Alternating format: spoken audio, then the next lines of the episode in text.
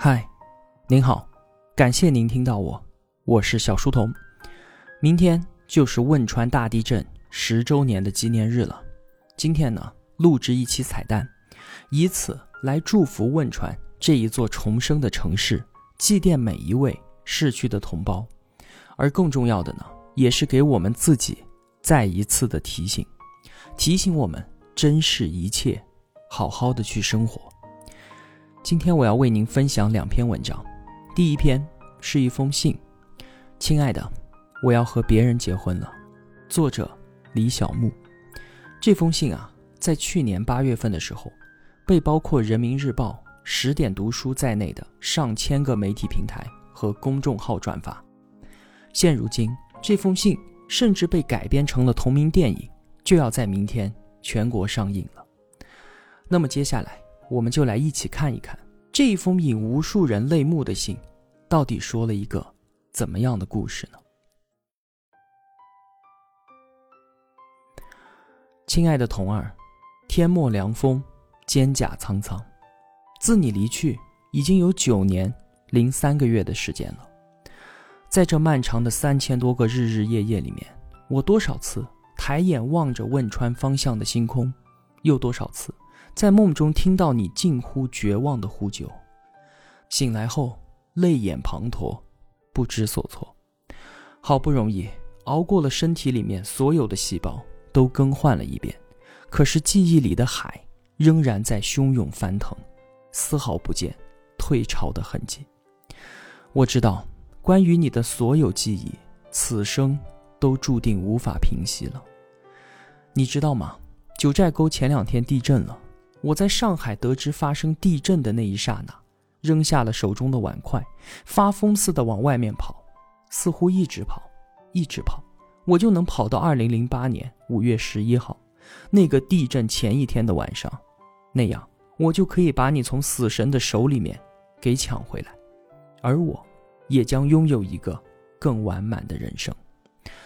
我跑了很久，直到跑不动了，我站在黄浦江边。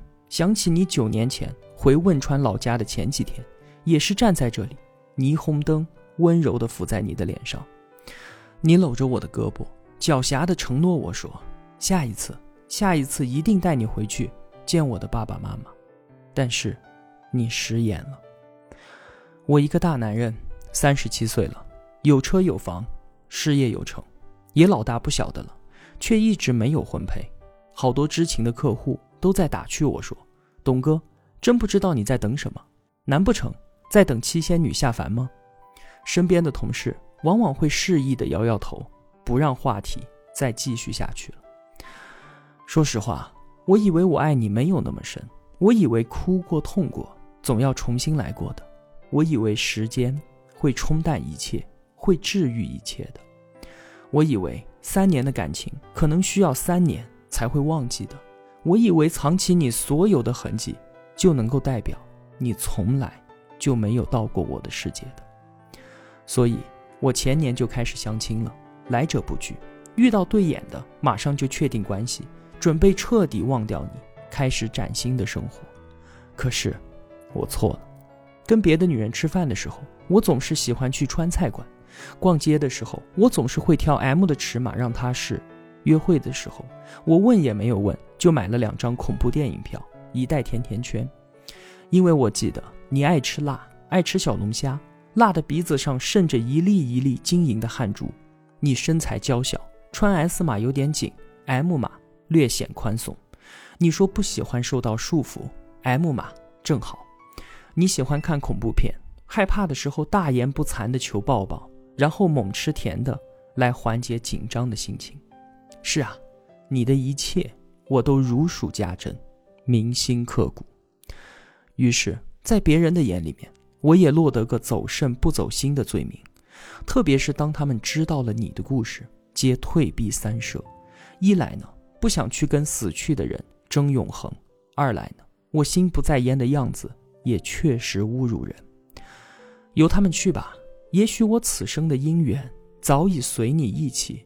烟消云散了。后来，我遵从自己的内心，把你的照片放在了床头，站着回忆过日子。我上班的时候，假装你还在家里面熟睡。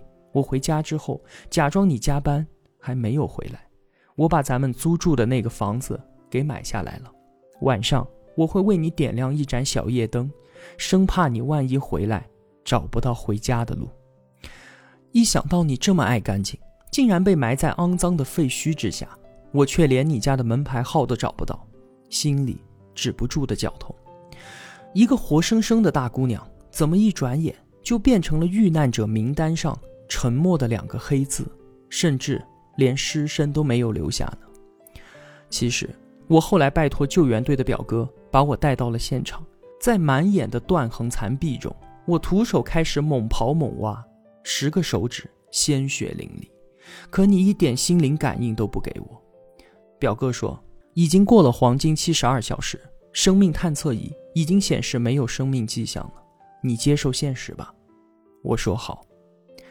也许我的童儿根本就没有死，你只是跟我开了一个玩笑，变回七仙女了呢。前段时间，我在微博上看到了马航 MH 三七零。上面有一位失踪乘客的妻子记录下的点滴，她用微博跟丈夫进行对话，近乎疯狂，丧失理智。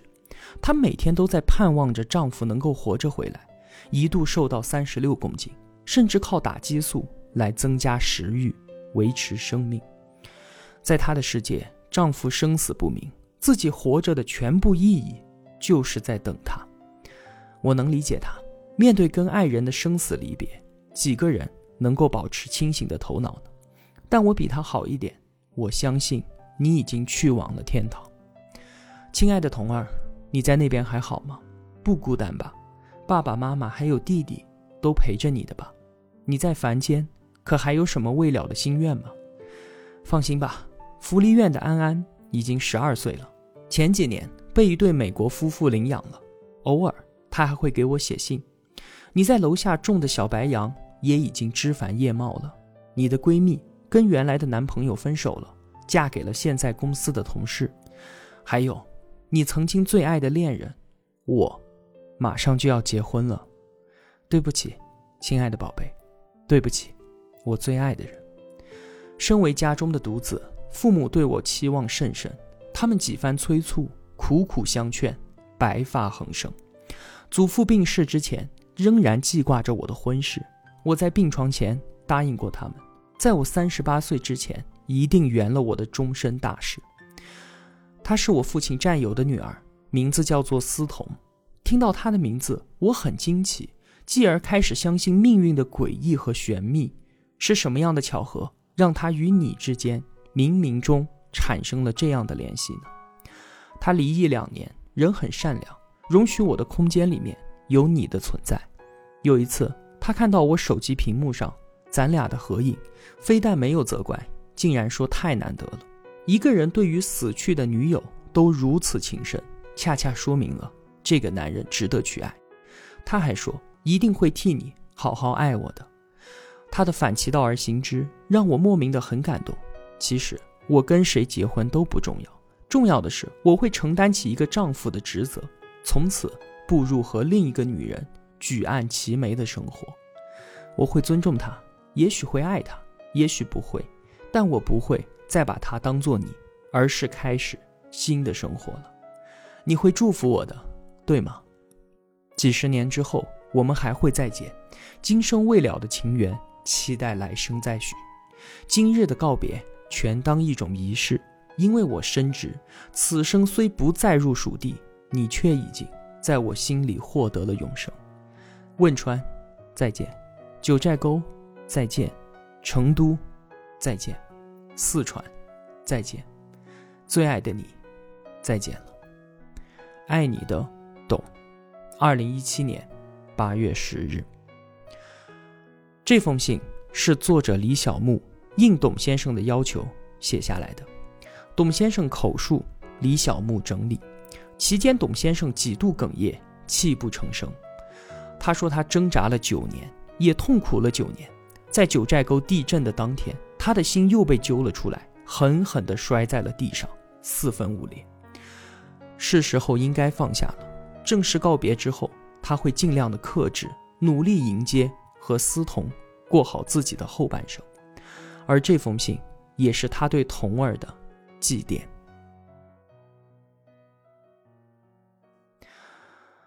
接下来我要为您分享的第二篇文章，来自公众号王耳朵先生，题目叫做《流传十年的汶川地震短信》，你只有经历生死，才能体会生活的真相。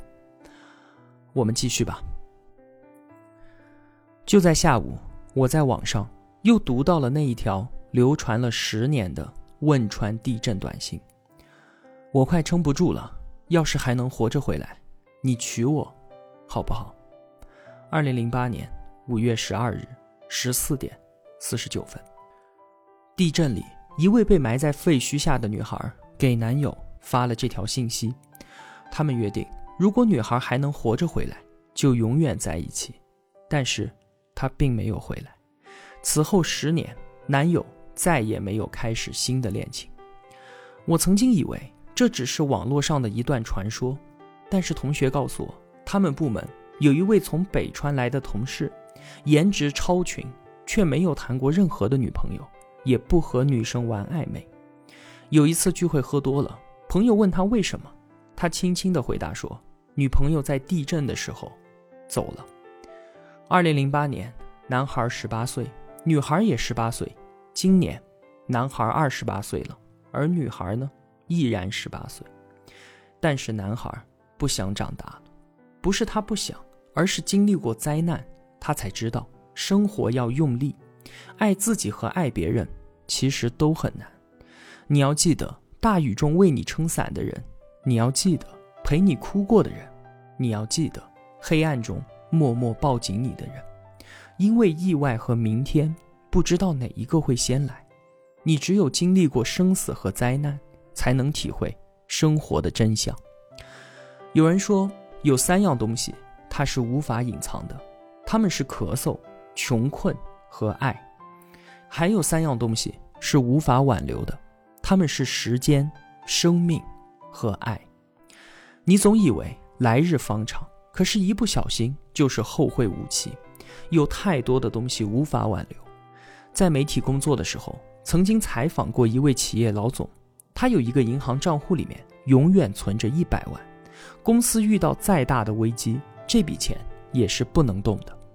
虽然只有三十几岁，但是出差的时候，他总是会买最贵的保险，给妻子和儿子打一个长长的道别电话。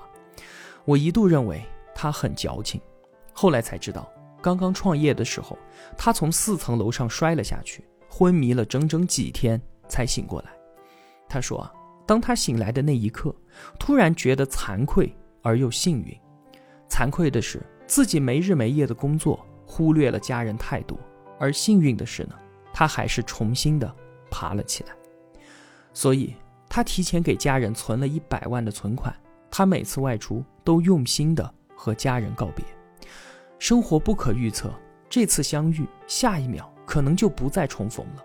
所以每次告别的时候，请你相互拥抱；每次相聚的时候，请你倾尽真心。做一直想做的事情，见一直想见的人，说准备了很久的话。你不要委屈自己，不要勉强别人，也不要辜负相遇。去年的下半年，表弟过世了，大学毕业才几年。他就做到年薪三十万的区域经理，不出意外，他很快就要晋升为大区总监。但是，一起车祸让所有的生活都戛然而止。有许多个夜晚，我都辗转难眠。我无数次的想起带他去大学报名，想起见证过他恋爱的点滴。可是，就算在同一个城市里，他去世前，我们差不多有一年没有见面了，因为距离。他在城市的西边，我在城市的最南面，也因为忙，因为过于熟悉，失去了见面的热情，而等到再次相见的时候，已经是在他的告别仪式上了。所谓的遗憾，至少可以分为三个阶段：年少时无缘无故的分别，青春里不得不放下的感情，还有成年之后无时无刻的失去。你永远想不到，有些人走着走着就散了。你永远想不到，遇见比离别更加的不容易。你唯一能够做的，只是不要吝啬表达，珍视身边的人。